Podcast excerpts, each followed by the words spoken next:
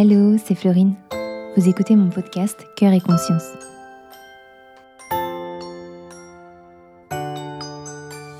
Que mes partages ici soient une invitation à cheminer sur votre voie de guérison, redécouvrir votre pouvoir de création, honorer la force de votre sensibilité et reconnecter à la nature qui est sacrée. Mon intention est de vous aider à créer une vie pleine de sens et alignée et de vous révéler à votre propre intériorité. Bienvenue dans ce nouvel épisode. Pourquoi le fait d'être médium, d'avoir des dons ou des capacités extrasensorielles développées suscite autant de fascination que de peur et d'appréhension? D'où viennent ces fausses idées autour de la médiumnité?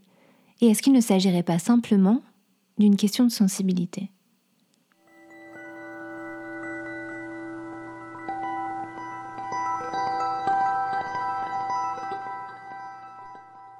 Choisi d'aborder ce sujet en vous partageant à la fois comment j'ai redécouvert les perceptions que j'ai, mais aussi avec l'envie de démystifier et d'en parler avec une grande simplicité. Je suis persuadée que l'on n'arrive pas dans ce monde comme une coquille vide, vous voyez Qu'on porte en nous des savoirs, des sagesses, des mémoires et des connaissances, qu'elles soient spirituelles ou non d'ailleurs, que j'appelle des capacités d'âme. Ces capacités d'âme, c'est plutôt un état d'être que quelque chose que l'on fait ou que l'on apprend, et qui peuvent être activés ou révélés à un moment donné. Alors sur la question de est-ce que l'on a tous des dons, des capacités de médiumnité, à la fois je pense qu'en tant qu'humains nous sommes des êtres de sensibilité, c'est-à-dire dotés de sens de perception et d'intuition. On parle d'ailleurs de capacités extrasensorielles. Cela veut donc bien dire qu'il s'agit d'une extension de nos cinq sens, Claire-audience, clair-vision ou encore clair-ressenti ne sont que l'expression plus étendue de capacités qui nous sont innées.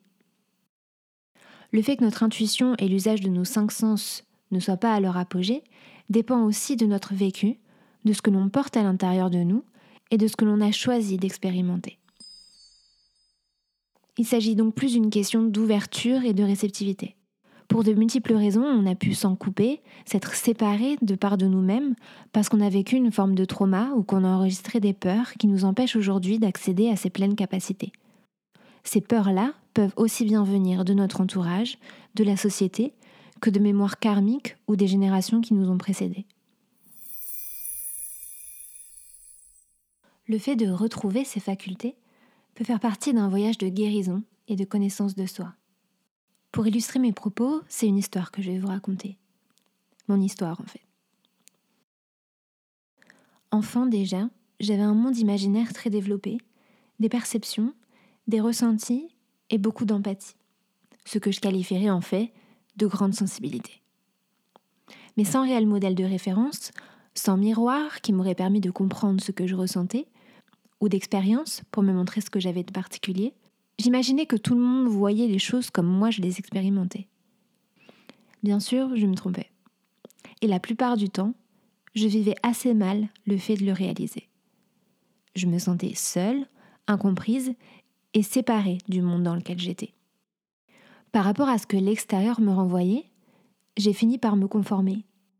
J'ai enregistré très tôt que ma sensibilité était quelque chose à réprimer et à croire moi-même que c'est un comportement, un état d'être qui est inapte et donc qu'il faut le changer. Mais je la vivais aussi difficilement car je ne savais pas quoi faire ni comment exprimer l'intensité des émotions qui me traversaient. En parallèle, je faisais des cauchemars réguliers, sans cesse le même scénario qui se répétait. Je souffrais de cystite à répétition sans qu'il ne soit trouvé de réelles explications j'ai compris il y a seulement quelques années qu'elles étaient le signe d'intrusion énergétique. C'est-à-dire que je captais des énergies négatives, des défunts et entités, et cela se matérialisait dans mon corps par des brûlures au niveau de la vessie. Pour tout vous dire, cet organe est symbolique de la notion de territoire. Donc pour tous les sujets ayant rapport au fait de se sentir à sa place, d'être à l'aise parmi les autres, ou dans le monde en général, quand notre corps veut nous signaler qu'il y a quelque chose dans notre environnement qui est plutôt néfaste, intrusif ou indésiré, alors c'est au niveau de la vessie que ça va se matérialiser. Autant vous dire que c'était pas le fun à vivre, surtout que je comprenais pas réellement ce qui se passait. le plus raisonnable à ce moment-là, c'était de faire le choix de tout fermer.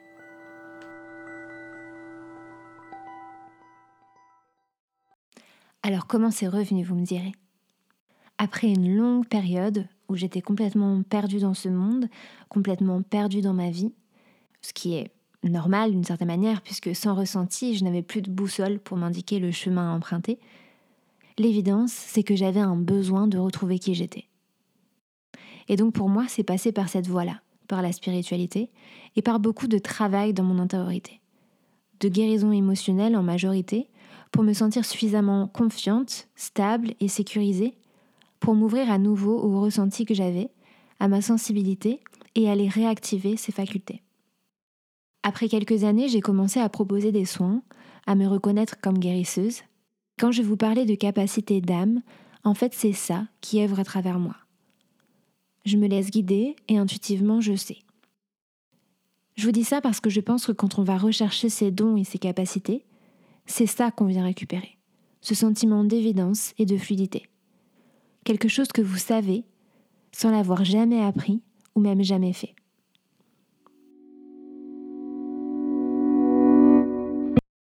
On a tendance à parler de l'au-delà comme un autre monde, une autre réalité. Mais pour moi, c'est pas un ailleurs ou un après, c'est quelque chose qui existe dans le présent et en tout temps. C'est une autre couche, une dimension qui est superposée à notre réalité. C'est par exemple voir au-delà de ce qui est, entendre au-delà de ce qui est exprimé. C'est le non-verbal et le ressenti qui parlent. De même pour accéder à ce qui est encore inconscient, Qu'est-ce que je peux percevoir au-delà de ce qui m'est présenté? Est-ce que je sens une dissonance, quelque chose qui bloque et manque de fluidité? Ce dialogue au niveau de nos inconscients se fait en tout temps dans nos interactions. Ici, on y amène plus de conscience, tout simplement. Avoir des dons ou une forme de médiumnité est aussi challengeant et compliqué sur certains aspects. Tout autant que le fait de croire que cela puisse exister et qu'il puisse y avoir une autre perception de ce qu'on nomme la réalité.